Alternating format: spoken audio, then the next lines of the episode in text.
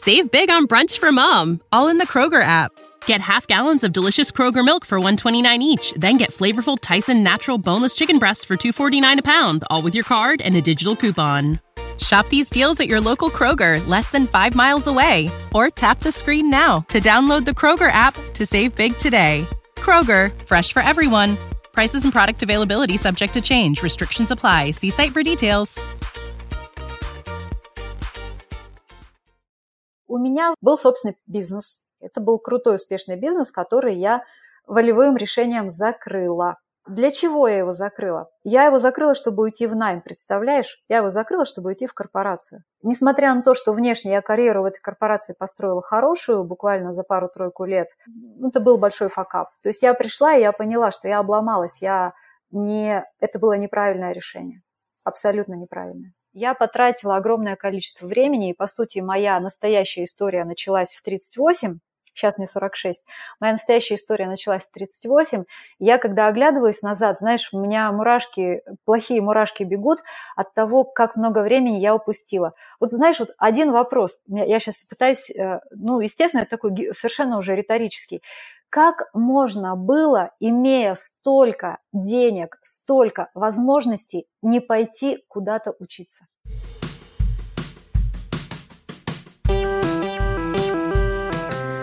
Привет, меня зовут Кристина Вазовский, это «Провал» – подкаст о ситуациях, в которых что-то пошло не так.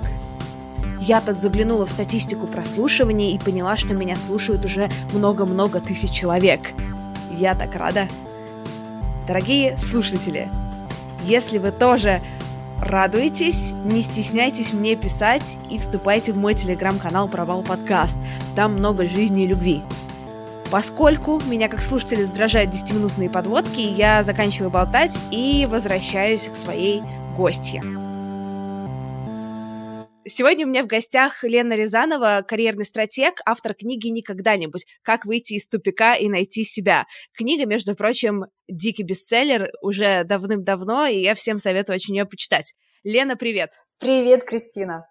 Расскажи, пожалуйста, где ты сейчас, э, что у тебя за окном, что вообще вокруг происходит? Я сейчас сижу в своем домашнем офисе, в окно вижу дворец принца Монако. Not bad, not bad. А, живу я в Монако, работаю со всем миром. Под со всем миром я имею в виду действительно весь-весь мир, потому что у меня, знаешь, в одном дне могут быть разговоры с людьми, которые живут на Камчатке, и в штате Аделаида, Австралия, и где-нибудь в Майами, и в Москве, и где угодно. Вот, поэтому да. В общем, кайфую я, кайфую, не могу уже даже назвать это работой.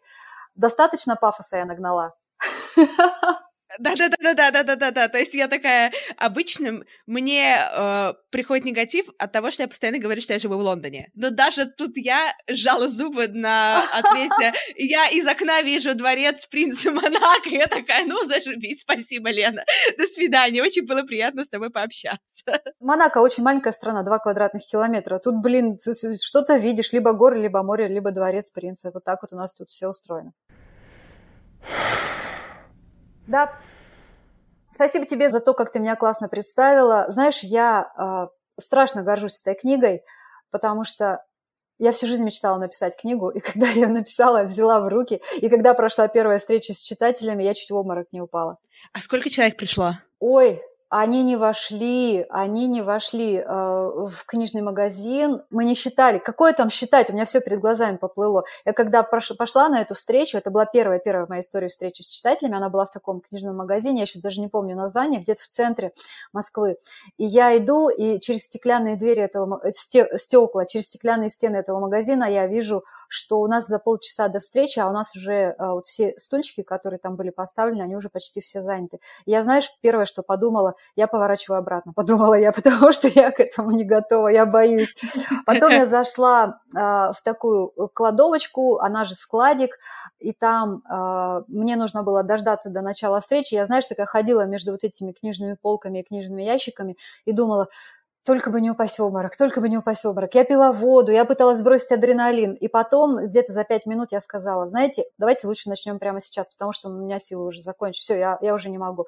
Ну и все, и как только я начала, случился такой, знаешь, бабах, переключение. И я такая, все, вернулась в нормальное состояние, как по заказу, и понеслось. Ну, вот так я устроена, да, вот так. Были ли такие ситуации, когда тебе твоя книга приносила не только позитивный заряд эмоций, э, но и что-то такое, от чего ты не очень радовалась?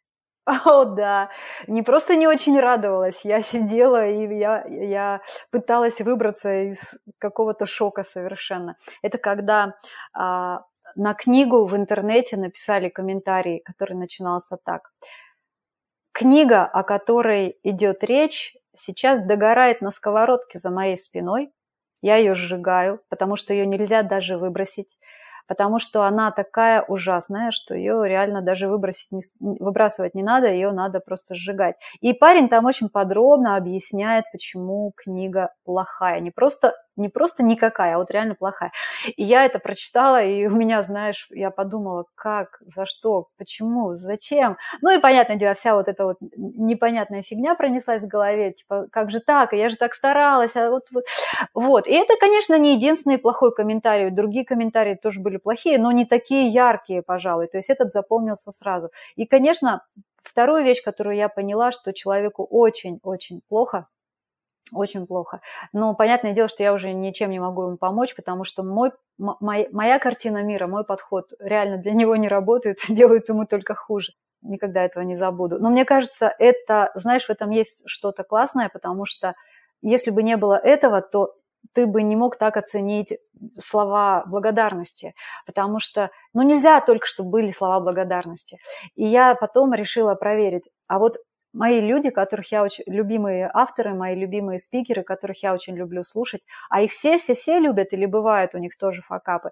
И я пошла смотреть записи лекций Черниговской, записи лекций по литературе Дмитрия Быкова, там э, Тину Селик пошла смотреть, Брене Браун тоже пошла посмотреть, как они выступают. И ты знаешь, я увидела, что есть огромное количество лайков, и есть всегда, всегда какой-то процент дизлайков. Всегда есть какие-то вот такие комментарии про то, что это фигня, это не то, это не круто, человек не в теме и так далее. Ну, и я успокоилась. И я, знаешь, даже себе заскринила пару таких штук, там, допустим, 100 э, тысяч, например, там этих пальцев вверх, ну и там, допустим, там тысяча пальцев вниз под каким-нибудь выступлением. Ну и все, и я успокоилась. Просто почему-то эти, эти негативные комментарии, они как будто себя гораздо точнее достают, чем комментарии позитивные, как будто в них гораздо легче поверить. Конечно, нет, дело даже не в том, Кристина, что в них гораздо легче поверить. Нейрофизиологи обнаружили уже а, эту штуку. Эволюционно у нас так устроен мозг, что мы больше внимания должны уделять чему-то тревожному и плохому, чтобы выжить, понимаешь, чтобы выжить, чем чему-то классному. Потому что классное есть и окей, а что-то тревожное и плохое может представлять для нас угрозу. И мы как вид могли э, ну, просто не, не остаться на Земле, если бы мы это игнорировали, если бы мы научились это круто игнорировать. Поэтому то, что в нас пять классных комментариев не так в нас влетит, как один плохой комментарий, это все нормально, вот потому что мы люди. Мозг такой. Я надеюсь, что после нашего подкаста, если честно, мне поступит только позитивная обратная связь, но если поступит негативная, я постараюсь держать то, что ты мне рассказала в голове, и пойду э, к тебе, если что, на YouTube, смотреть, что даже у тебя бывают негативные отзывы. Так что это норма. Абсолютно, абсолютно, да-да-да.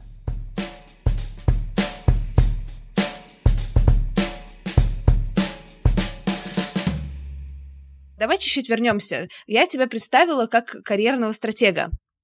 А что это вообще такое? Ты можешь рассказать карьерный стратег? Чем ты занимаешься со своими клиентами?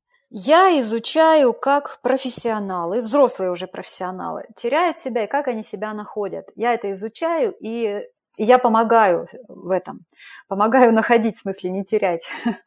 А люди приходят ко мне, когда чувствуют тупик или, знаешь, такой потолок. И вот когда кажется, что ты куда-то бежал, бежал, потом ты прибежал и понимаешь, что, ой, это все не то. Вроде результаты есть, уже э, можно чем-то даже гордиться, но тебя почему-то это все не греет, и ты вдруг осознаешь, что ты так и не начал играть в свою настоящую игру, и жизнь у тебя в каком-то отложенном состоянии, а ты сейчас мечешься и пытаешься найти из этой ситуации выход.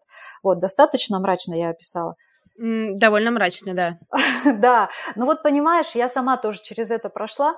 Внутри такой фигни я была, и я очень хорошо понимаю, каково это. Так вот, люди приходят ко мне вот в этом состоянии, в состоянии, когда непонятно, куда дальше, непонятно, а, к чему я вообще пришел, потому что в этом состоянии обычно все обесценивается. И вот, кстати, у тебя была Наташа Бабаева на подкасте, я тоже с ней работала, и Наташа вот такой классический пример а, моего клиента. Наташа была перед резким поворотом, перед тем, как оставить стабильность корпоративную, выйти в свободное плавание, в открытый космос. И вот ей вот на этом этапе была нужна моя поддержка.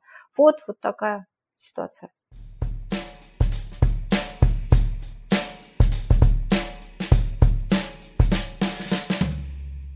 Ты упомянула, что у тебя у самой был такой тупик. Ты можешь чуть-чуть про это рассказать? Что за тупик, и как ты к нему пришла, и как ты из него вышла? Или не вышла? Э, слушай, да, вышла, к счастью, вышла, вырулила. У меня их было несколько, этих тупиков. И их на самом деле всегда бывает несколько, потому что нет, знаешь, такой точки, в которую ты пришел, один раз во всем разобрался, и все, и дальше у тебя ты уже такой живешь, э, как это называется, долго и счастливо, и умер в один день. Нет, конечно. То есть постоянно ты, ты ты проходишь какую-то часть пути, тебя снова накрывает. Ну ладно, сейчас без, без этой философии расскажу, как это было у меня, постараюсь покороче, потому что история-то офигенно какая-то длинная получается. В моем опыте был собственный бизнес, и 8 лет был собственный бизнес. Это была компания, которая занималась подбором команд, большей частью sales команд для международных корпораций типа Марса, British American Tobacco и там других а по регионам, большей частью в Сибири и Дальнем Востоке. Это был крутой, успешный бизнес, который я волевым решением закрыла. А для чего я его закрыла? Кристина, ты, наверное, не поверишь, но и большинство людей не понимает. Я его закрыла, чтобы уйти в найм, представляешь? Я его закрыла, чтобы уйти в корпорацию. То есть ты, ты как-то реверснула ага. схему обычных людей абсолютно. Да. То есть все, все работают в корпорациях и мечтают, что вот в один день я сделаю свое дело, свой бизнес, буду работать на себя. Ты решила поступить необычно. Да. То есть я тогда почувствовала, что мне почему-то почему-то, как будто мне чего-то не хватает. Вот я очень хорошо, почему я понимаю очень хорошо людей, которые ко мне приходят, потому что эти ощущения, они, знаешь, не забываются никогда, стоит один раз их испытать, и все, ты уж прямо это помнишь до конца дней. Вот знаешь, такое ощущение, что ты Uh, вроде как что-то строил-строил, и даже, наконец, построил, и там в финансовом плане тоже уже нет вопросов, все работает, все круто, крутейшая команда, классные клиенты, казалось бы, ну завались ты на какую-нибудь там не знаю, под какую-нибудь пальму, кайфуй, только считай доходы и радуйся жизни. Но как будто, знаешь, чего-то не хватало, и у меня тогда возникло такое решение. Наверное, мне не хватает масштаба, подумала я. Я построила компанию, но она всего такая небольшая компания, буквально на 20 человек. И вроде как она э, хорошая, но я хочу посмотреть, как играют большие. Большие корпорации, глобальные корпорации. И я пошла работать в глобальную корпорацию на уже такую серьезную позицию, то есть это не стартовая позиция была, конечно. И там я жестко обломалась. Несмотря на то, что внешне я карьеру в этой корпорации построила хорошую, буквально за пару-тройку лет, то есть я с позиции регионального HR а, по Сибири и Дальнему Востоку стала а, talent managers в operations по Восточной Европе, но это все внешние такие штуки, а внутренне это была это был большой факап. То есть я пришла, и я поняла, что я обломалась, я не... это было неправильное решение, абсолютно неправильное. Оставаться в собственной компании тоже было неправильное решение. Почему это было неправильное решение? А тогда мне казалось, что для того, чтобы все заработало, для того, чтобы было интересно, здорово, для того, чтобы был смысл, и мне было кайфово, мне просто нужна другая среда, а мне просто нужно другие задачи, и э, вообще заглянуть за, какой, за какие-то там другие горизонты, и вот это сразу все решит. Главное вот поискать, поискать и найти. Я тогда не догоняла, что так как я вообще не понимаю, чего я, что мне интересно и чего я хочу, то все вот это вот, а, все эти вот попытки резких поворотов могут и ни к чему не привести. Так оно, в общем, и получилось. Но знаешь, что интересно? А, сложилась такая боевая подготовка, которая для моей нынешней работы идеальная, потому что я знаю, что такое построить собственную компанию, построить ее хорошо. Я знаю, что такое работать в глобальной корпорации и работать успешно. То, то, что я была разочарована и недовольна, это не значит, что я работала неуспешно. То есть вот внешне-то, я говорю, у многих из нас все очень круто, а внутренне тут другой вопрос. И я знаю, что такое после этого сделать резкий поворот, полностью все переколбасить, сложить все вещи э, в ящик, в ящики, сдать их на склад, а, взять э, мужа, детей и уехать все начинать в другой стране, а именно во Франции, где муж начал учиться на шеф-повара, будучи проект-менеджером и sales-менеджером несколько лет до этого. А я начала искать себя и учиться на фотографа, ха-ха, и писать книжки я начала, детективные, правда. И вот после этого это все, опять же, эти все шишки разочарования и грабли, они меня очень сильно прокачали. А бэкграунд у меня вот с точки зрения а, профессии моей, то есть то, то, чем я сейчас занимаюсь, бэкграунд у меня, он уже был давно. То есть я вот была талант-менеджером, последняя моя корпоративная роль там до 2011 года. Это мне как бы помогло надстроить и сделать из всего из всего этого опыта ту круть, а, которую я сделала сейчас. То есть я, знаешь, от этапа найти, найти свою там ниши, нишечку, найти такую, а, такую дырочку, в которую я полностью умещусь со всем своим потенциалом, найти, найти, я перешла к категории не, не находить, а сделать под себя. Вот сделать то, как мне надо. И, блин, оно все заработало тогда.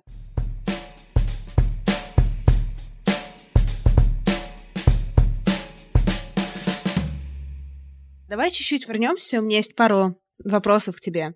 Ты, ты сейчас говоришь, да, что с одной стороны э, вот этот твой опыт сначала собственного бизнеса, потом работы в корпорации, тебе как бы дико сейчас помогает с твоей нынешней деятельностью. Но тогда у тебя было ощущение, то, что ты перешла в корпорацию, было ошибкой. Да, Какие эмоции ты испытывала, когда ты начала работать в этой корпорации? Ты такая думала, блин, хочу все вернуть или не хочу все вернуть, и ты сразу понимала, что это не твое. Твой образ мысли сейчас, когда он появился? Это уже ретроспективный образ или тогда у тебя примерно те же мысли были? Тогда у меня было ощущение, что что-то все равно идет не так, и что этот поворот дал немножко новизны и э, каких-то новых эмоций, но этого хватило совсем ненадолго, и что на самом деле я искала не этого. Но тем не менее, сделка есть сделка, раз уж я работаю в компании, я, соответственно, делаю свою часть работы, и все. Ты знаешь, э, это было очень полезно, и это классно, несомненно. Сейчас ретроспективно я все это вижу именно так. Вообще, кстати, знаешь, что я заметила? Когда мы смотрим э, из точки сейчас э, в прошлое, мы все истории видим логичными, последовательными. И мы теперь-то я, конечно, могу тут, сидя гордо, рассуждать о том, что это дало мне хороший кругозор и понимание разных, разных э, контекстов профессиональных, там, своего бизнеса и найма и так далее. Но в процессе все эти истории могут вообще ощущаться как большой провал. Так вот, ребята, если вы сейчас ощущаете, что какая-то происходит фигня, и вы сейчас прям заблудились, и, то поверьте, потом вы поймете, в чем был большой смысл этого всего, потому что в каждом провале и в каждом вот повороте не туда всегда есть огромный смысл. Но понимается он уже потом, когда мы коннектим все эти точки. Так вот, знаешь, что меня накрыло сразу? Что делает успех человека в собственном бизнесе. Его способность принимать решения, брать на себя ответственность, решения, особенно в ситуации неопределенности, когда ты, ну, ты реально не знаешь, к чему это приведет, но ты делаешь, ты принимаешь решение, и ты идешь. А в корпорации что меня поразило? Первая же моя попытка принять такое решение, как я привыкла, меня нахлобучило по полной программе. Я имею в виду, система меня нахлобучила. Без ста согласований, без а, как это называется, managing stakeholders, без того, чтобы там всех убедить, подвести, к тому выводу, который мне был нужен, я сделала, я просто приняла решение, и я сразу огреблась. И я поняла, нет, это другая структура, здесь так не работает. Надо как-то перестраиваться, если я хочу действительно разобраться, как играют большие, там научиться лучшим практикам и так далее. Вот, то есть это был прям такой холодный душ. Потом, знаешь, что меня поразило? Были очень клевые люди. А были люди классные, а, у которых хотелось учиться, и они просто звезды. Но были и другие люди, их тоже было очень много. Это люди были, которые а, были, я даже не знаю, как их назвать, внутри HR их часто называли пенсионный проект Когда человек, знаешь, просто тупо просиживает свое место на работе, уволить его практически невозможно, потому что он защищен контрактом и законодательством и всем прочим, и ты понимаешь, что это такой балласт, это вообще, ну, как это, знаешь, прям деструктив уже. Человек вообще не, не интересен уже ни себе, никому, он просто сидит, и таких людей тоже много. И вот их наличие так очень, как бы сказать, немножко токсичным становится. Вот мне это тоже очень не понравилось. Я после команды, которую я создала, где были люди только с горящими глазами и очень классные, вот я увидела вот это вот и подумала, что-то в этих компаниях, видимо, устроено не так, если есть вот такая прослойка. Но это были такие мысли, опять же, ни к чему не приводящие, чисто наблюдения. Но тогда у меня реально было ощущение, что я э, сделала большую ошибку. Перейдя в корпорацию. Да, да. И закрыв свою компанию и закрыв свою компанию, закрыв здоровую компанию, убив здоровую компанию. Не было никаких вариантов у тебя тогда, или, может, они были, но ты их просто не видела, не знаю, как-то оптимизировать так, чтобы ты могла работать один день в неделю, все это поддерживать, возможно, ну, что-то что сделать, чтобы компания существовала, но при этом ты просто не проводила так, так много времени, как э, раньше. Ты знаешь, а, на тот момент компании было уже 8 лет, и ее нужно было выводить на другой уровень, нужно было уже что-то придумывать новое, она уже стагнировала немножко, хотя и была стабильной. Но Кристина проблема была даже не в этом. Я тогда не понимала одну вещь, которую не понимают очень, кстати, многие люди, э, ко мне приходящие. Я сейчас расскажу. Вот что такое бизнес? И, и когда ты создаешь бизнес, ты берешь на себя роль ну, естественно, роль основателя, но это роль лидера, роль человека, который делает а, большие дела не своими руками.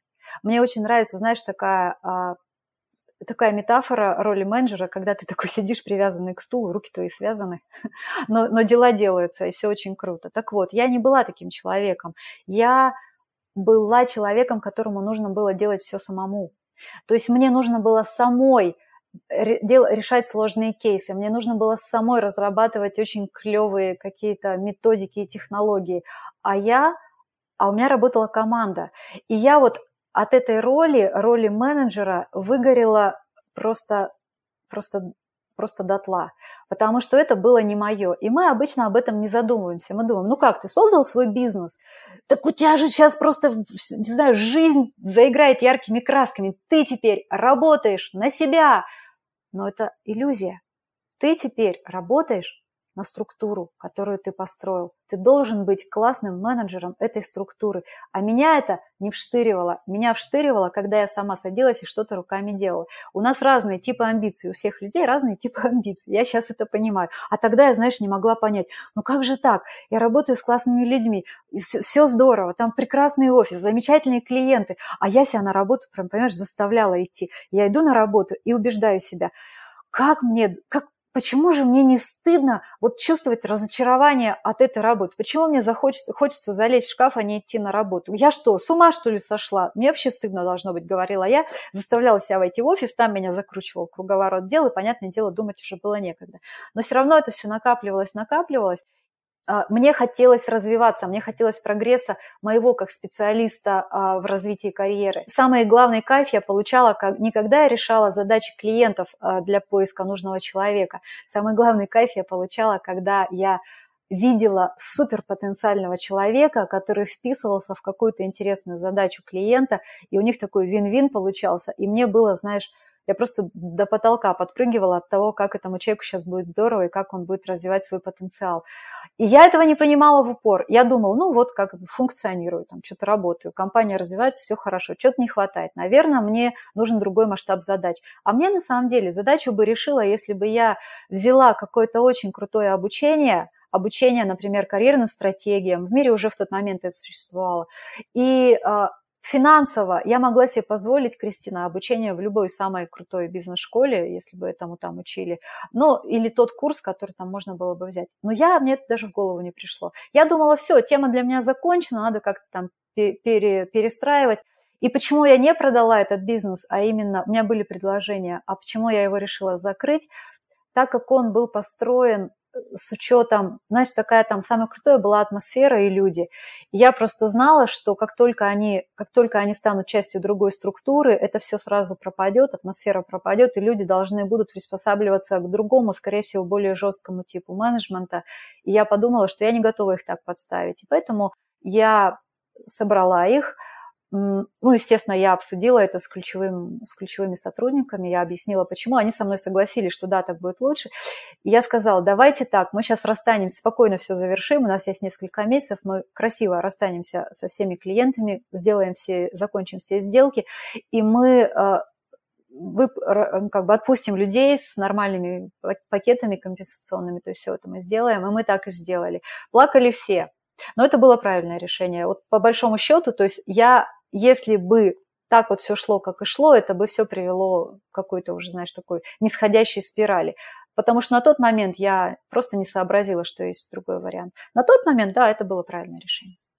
Круто. То есть мне очень нравится эта история, потому что это сложное, э, сложное решение, когда все хорошо, сделать что-то совсем неочевидное для того, чтобы стало хорошо в, потом через несколько лет угу. глобально. Да, да, так оно и есть.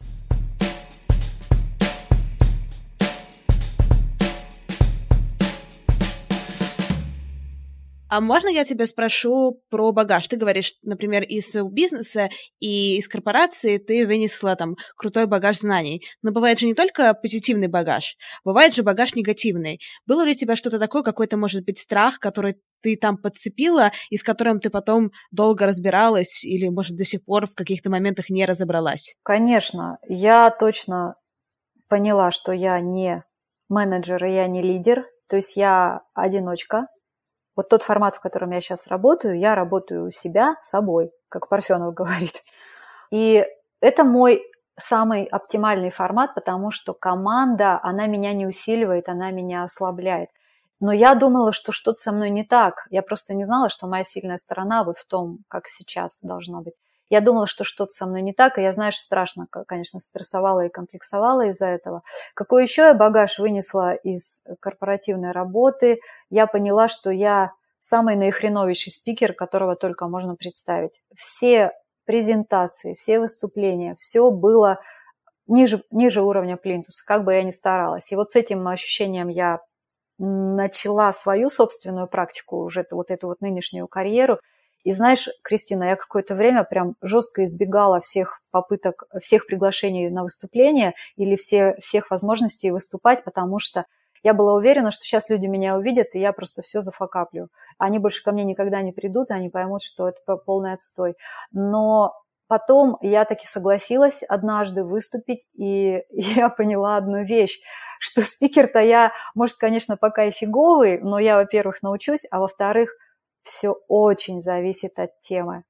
И когда я выступала на корпоративные, например, темы, на какие-нибудь по поводу там талант э, менеджмента или еще чего-то, это была одна история. Но когда тема меня заводит, то я даже со всем своим косноязычием, совсем-совсем, я точно вырулю и я зажгу. Ну, осталось только немножко там техник подучить каких-то. Вот, то есть это я тоже поняла. Но тогда у меня было реальное ощущение, что я такая недо, недоделанная, такая полуфабрикат, непонятно который куда сейчас приткнуть, ну, займусь фотографией. Это просторы, это красота, это волосы развиваются на ветру, это красивая камера, это uh, National Geographic и так, далее, и так далее то, что ты после корпорации вышла с ощущением, то, что ты так себе спикер, это было объективное ощущение тогда? Или это просто у тебя так как-то отложилось, и это на самом деле было, может, в чем-то верно, но на самом деле не так, как тебе казалось? Нет, это было объективно, потому что у меня была обратная связь. У меня была обратная связь, и не одна, и это было постоянно такой, знаешь, областью для развития –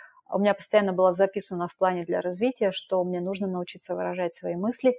И это действительно было так. И я тогда думала, что это непреодолимая штука, то есть уже прям вот не дано, значит не дано.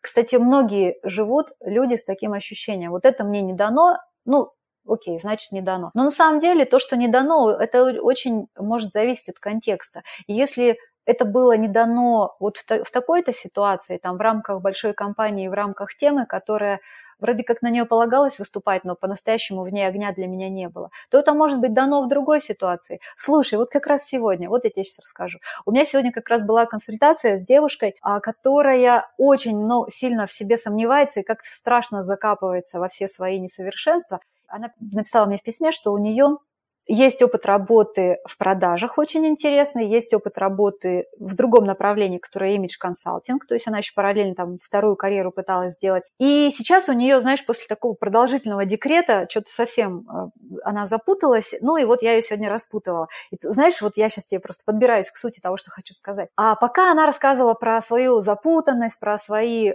проблемы, про свои сложности, про там синдром самозванца и все прочее, вот я видела там одного человека на экране. А потом я начала спрашивать ее про ее опыт в имидж-консалтинге, у нее было там пару лет, да, даже меньше, и про ее опыт в sales, который уже был гораздо больше и гораздо более интересный. Кристина, произошло чудо. Человек переключился, и она, когда начала рассказывать про классные вещи, которые она сделала и в той, и в другой э, истории, ты знаешь, это вообще другой человек был. Я видела перед собой реально с горящими глазами, супер харизматичного человека, которому даже не пришлось подбирать никакие слова. Ее просто, знаешь, ну, просто вот я не могу передать, это вот как бы из минус 10, да, по уровню там харизмы и ощущений человек перескочил на плюс 100. И я ей об этом, конечно же, сказала, потому что я обожаю такие переключения. И вот это пример того, что все зависит от контекста, там все зависит от внутреннего состояния, в каких ты там внутри бродишь э, этих вещах, на что ты фокусируешься сейчас. Просто когда ты в своем, Тебе даже не надо думать об имидже, не надо думать о том, как ты выглядишь, не надо думать о подборе слов. У тебя просто все складывается и прет. Но тогда я этого тоже не знала. И тогда я думала, ну вот, вот вот как-то так. Вот что есть, то есть. Я знаю за собой это тоже, когда меня что-то реально увлекает, я совсем другой человек, когда, мне, когда мне, в принципе, все равно или мне скучно. Это просто два разных человека. Вот, вот, вот, вот, вот, вот, да, да, да, да, да. Но я тогда имела э, дело с версией себя, которая скучная. Представляешь, я пыталась из этой версии себя сделать выводы о себе. И очень многие люди делают то же самое. Ребята, которые нас слушают, я хочу, чтобы вы это запомнили, потому что это очень важно. Если сейчас у вас все как-то складывается не идеальным образом, не делайте вывод из того, что вы видите сейчас в зеркале. Может быть, вы скорее всего, да на сто процентов вы другой человек, но вы сейчас в той версии себя, которая, ну, так скажем, не жжет. Но это не вы. Вы еще себя увидите. Это, это будет, знаешь, самый жизнеутверждающий выпуск «Это провал», и это мне, кстати, очень нравится, почему-то вот именно сегодня. А, смотри, а ты упомянула, что после того, как ты э, закончил вот с бизнесом, с корпорацией, ты пошла искать себя и занялась фотографией. Да когда ты занималась фотографией, ты чувствовала, что ты вот тот человек, которым ты хотела бы быть, или тоже что-то было не то? Да, мне очень понравилась эта область. Она была совершенно на контрасте с тем, что я делала до сих пор. Я училась у классных людей, и все было здорово. Но ты знаешь, что я поняла через некоторое время? Э, что я сделала круто, это то, что я дала этой этой гипотезе возможность хорошо провериться. То есть если бы я просто, знаешь, рассуждала, фотография – это мое, фотография – это мое, как это прекрасно, как это прекрасно, и ждала бы какого-то, знаешь, момента, когда а, заняться этим на полную катушку и больше уже ничем, то, наверное, бы я была очень разочарована. А, а я решила, я сейчас попробую, и я попробую не просто попробую, я сейчас возьму курс хороший, в очень хорошем месте, и я прям вот от, от, от начала до конца отзанимаюсь там со всеми домашними работами, со всеми обратными связями, со всеми практиками и так далее, и после этого мы посмотрим, будет из этого что-то или нет. И хотя ребята мне сказали, что толк есть, что вероятность, что я смогу стать хорошим фотографом есть, все классно, все здорово, и даже там много было прикольных снимков действительно сделано. Но знаешь, что я поняла, проверив эту гипотезу на полную катушку, я поняла, что мне в этом не хватает смысла что я не смогу быть таким профессионалом в этом, каким я хочу. И я не смогу делать такие штуки, которые я хочу, а именно штуки, которые вот сильно влияют на жизнь людей. Теперь-то я опять же понимаю, что есть фотографы, которые реально меняют жизнь людей, но я тогда не думала, что я смогу таким стать, и, наверное, даже тогда таких не видела. То есть для меня фотография была способ уйти от рутины офисной. А потом, когда я поняла, что я ушла и что о, рутина офисная закончилась, то получилось, что фотография, в ней опять же чего-то не хватает. И ты знаешь, тогда произошло удивительное. Тогда пара вещей вернули меня в мою нынешнюю тему, то есть в ту же самую тему, из которой я ушла. У меня в книжке есть глава «Самое неожиданное место, где себя находят». И это место – это ровно та же тема, из которой мы уходим. И закрываем за собой дверь и говорим, это фигня, мы не хотим этим заниматься.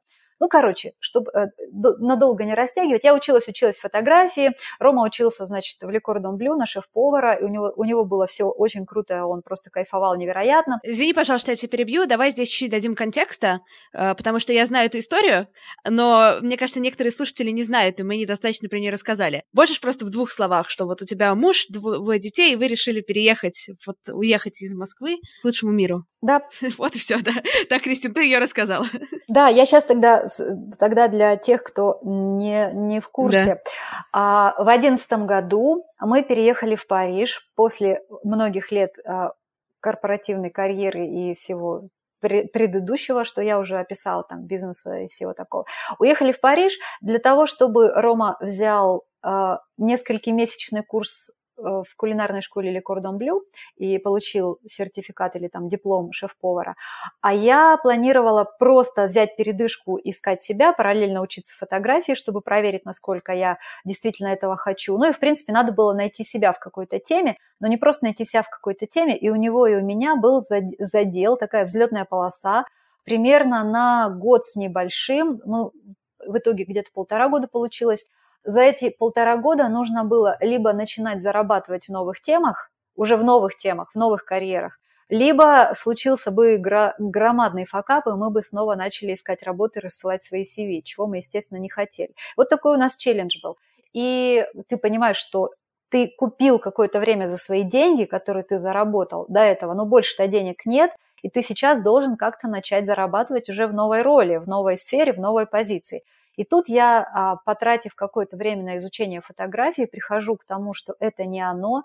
Тут, понимаешь, уже от взлетной полосы осталась половина, и нужно уже задумываться о том, что, что будет с нами дальше.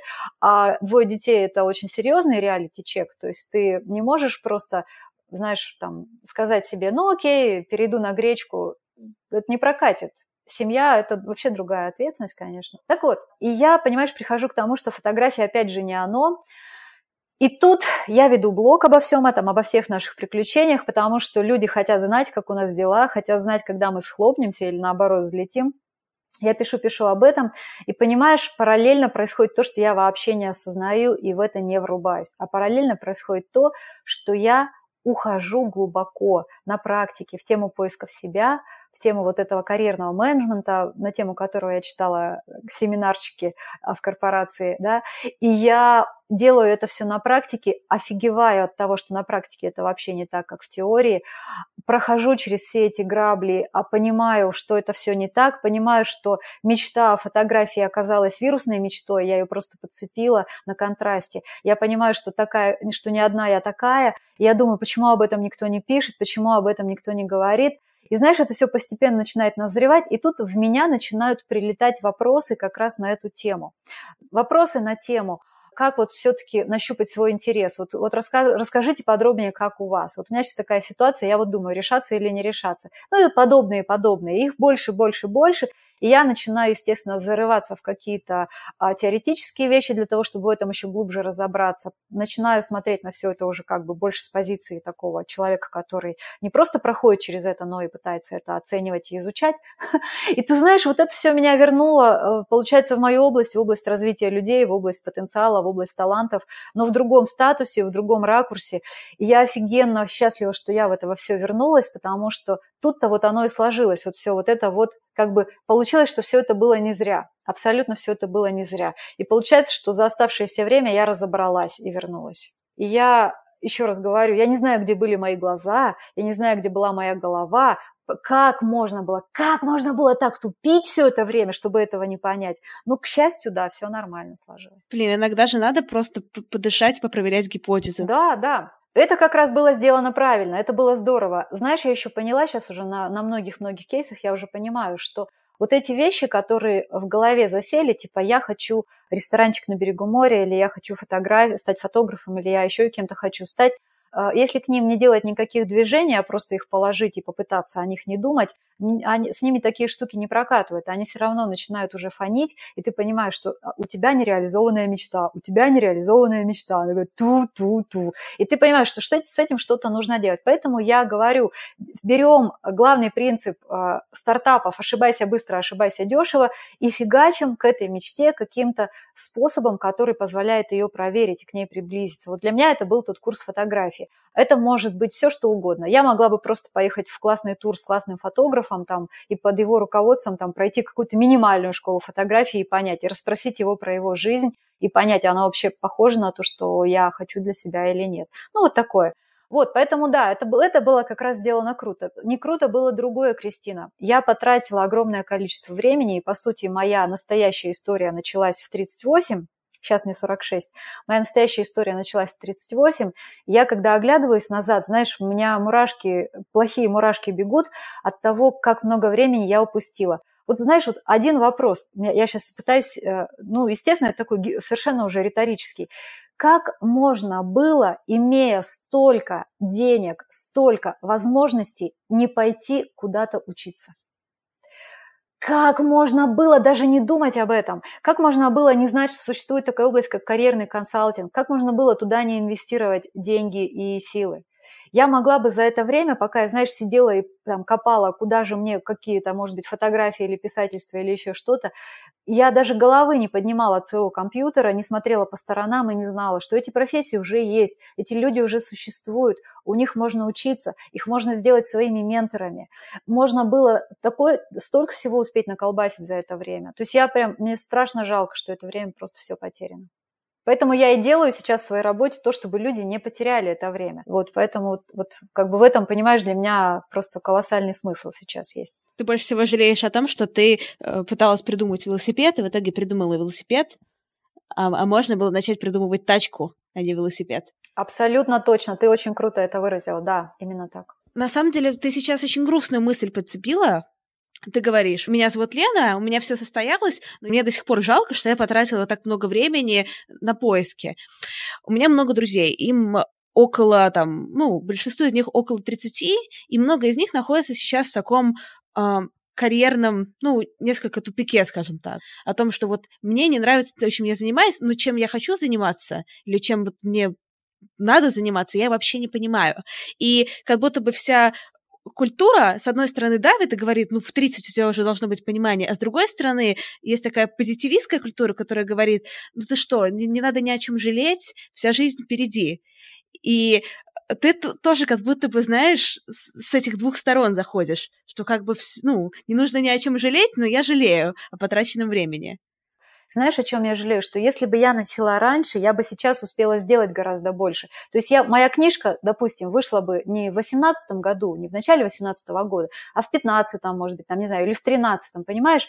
И вот это вот, вот это ощущение, что как бы время могло бы сработать не просто на меня, а время могло бы сработать на нормальные классные результаты, которые нужны другим людям. Вот это вот самый такой как бы червячок. Но еще раз говорю, то, как сложилось, мне очень нравится. Мне очень нравится то, как в итоге все построилось. И ребятам, которые сейчас чувствуют, что они, возможно, вот идут не туда, я рекомендую во-первых, не бояться, что не бояться каких-то поворотов, и с любых поворотов можно вырулить, а вот мой пример, да, но в то же время а, не делать э, мои ошибки, а именно самая главная ошибка – искать подальше от того места, где я себя потеряла, а попробовать сначала поискать поближе к тому месту, где мы себя потеряли. Потому что то, что наработано сейчас, то, что есть, его можно конвертировать во что-то вау, такое крутое и интересное, но просто в голову не приходит что.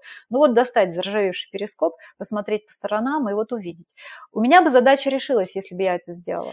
А, ну, смотри, а ты сейчас сказала про, если бы я что-то сделала по-другому, то случилось бы, книжка случилась бы условно на несколько лет раньше и дало бы больше результаты, ты сказала, другим людям. То есть для тебя эм, вот эта вся несколько более пущенного времени, она про недодачу другим людям все-таки или, или что? А, да, это про это. Может быть, не совсем так красиво, как ты сказала, недодачу другим людям. Ну, Знаешь, для меня результат это не просто, что мне хорошо, мне как-то внутри все сбалансировано. Это круто, но я свои вопросы эти решила, Кристин. Я решила, я владу с собой, у меня все нормально. И когда вот ты решил свои вопросы, ты уже начинаешь думать о чем-то таком более ну, какой-то челлендж тебе нужен. Тебе нужно понимать, что ты как бы коптил небо, а что в результате-то, где сухой остаток? Вот что ты реально сделал? У меня к себе в этом плане всегда большой вопрос. И когда я понимаю, что вот, сейчас есть книга, и каждое утро я открываю почту, и там люди пишут мне, что они врубились, что оказывается там э, от того, что их достал маркетинг, это не потому, что их маркетинг достал, их достала та роль в маркетинге, которую они сейчас выполняют, а оказывается, то, что есть и другие, и вот они теперь начали смотреть и нашли. И знаешь, для меня это прям вот вообще кайф. И я когда думаю, что вот, вот это вот есть, уже все окей, тут зачет. Вот еще что можно сделать, вот что еще можно сделать. Вот в этом плане. Без фанатизма, но что-то должно быть измеримое, понятное, что-то работающее, что-то больше, чем я сама, что-то больше, чем просто такая, знаешь, а, Лена Рязанова, и ей она себя типа нашла. Ну и что, что я себя нашла? Я ничего задачу тем самым не решила. Хочется что-то покруче. Для тебя написать книгу это было про то, чтобы сделать что-то, что можно подержать в руках, потому что вся твоя карьера до этого, ну, если не брать какой-то бизнес условно, да, это же про то, что ты делаешь какие-то, ну, вещи, которые нельзя потрогать руками. Нет никакого продукта вещественного. Для тебя это было важно или это не про это вообще? Да, это было как раз из этой оперы, да, да, абсолютно. Я тоже сталкиваюсь в последнее время почему-то часто с тем, что люди переходят из каких-то таких, знаешь, специальностей вроде там рекламы, они говорят, ну я вот рекламы, я ничего не сделал, я ничего после себя не оставил, потому что я не надоело рекламировать йогурты. Их нельзя потрогать, эти йогурты. Я лучше пойду делать вазы глиняные, и вазы хотя бы можно подержать в руках. А это не всегда должны быть вещественные вещи. Э, ой, круто сказала, вещественные вещи. Это не всегда то, что потрогать, это а, что-то, что работает а это может быть очень это, это даже электронная книга могла бы быть, в конце концов. Могла бы быть какая-то рекламная кампания, которая спасает жизни. Что угодно, в любой сфере есть возможность сделать что-то крутое. Я уверена в этом. А нет сфер, которые созданы для того, чтобы там происходило что-то тупое и неинтересное. Мы сами делаем тупым и неинтересным то, что там происходит. И это вопрос к нам, а не к теме маркетинга, не к теме карьерного менеджмента и так далее. Поэтому, Кристина, я верю в то, что все включается и выключается в нас самих.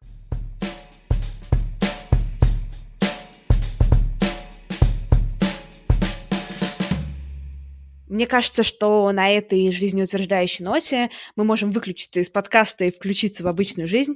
Лена, спасибо тебе большое, что нашла время. Когда я узнала, что у нас с тобой будет подкаст, а, я начала об этом думать, и я выкопала из своей истории какие-то вообще давно забытые мысли, какие-то эпизоды, и мне это так понравилось. Слушай, это потрясающе, продолжай, пожалуйста. Я желаю, чтобы к тебе приходили супер люди, делились с тобой очень такими личными штуками настоящими знаешь, я действительно сейчас побегу, в прямом смысле, потому что у меня сейчас пробежка. И я, знаешь, прям с каким-то окрылением таким невероятным побегу. Тебе за него огромное спасибо. Тебе спасибо, потому что у тебя какая-то невероятная энергия. Э, я сама просто сегодня еще как бы чуть-чуть в акклиматизации, но я с тобой поговорила, я сейчас тоже по поеду на работу, и потому что я туда опоздаю на 4 часа, так что, возможно, я к тебе через неделю вернусь за карьерной консультацией со словами «Лена, привет, меня уволили». Что делать? Новый этап, новый виток, поздравляю. Это очень круто. Главное, что инерция тебя уже не засосет. Все, уволили, значит победа.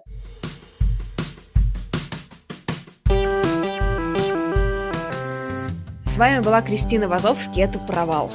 Слушайте мой второй подкаст «Кристина, добрый день», в котором я болтаю с другими подкастерами и собираю рекомендации их любимых подкастов, подкаст, подкаст, подкаст, подкаст, Подписывайтесь на меня в инстаграме Крис Вазовский. Я периодически пощу там смешные сторис. Ставьте отзывы в iTunes, желательно хорошие, потому что мне поставили несколько двоечек, и я теперь волнуюсь. И поддерживайте меня в Патреоне. Через пару дней там появится секретный выпуск про Берлин, наркотики и тело. Уху! Эксклюзивно для моих патронов. Всем хорошей недели. Пока-пока.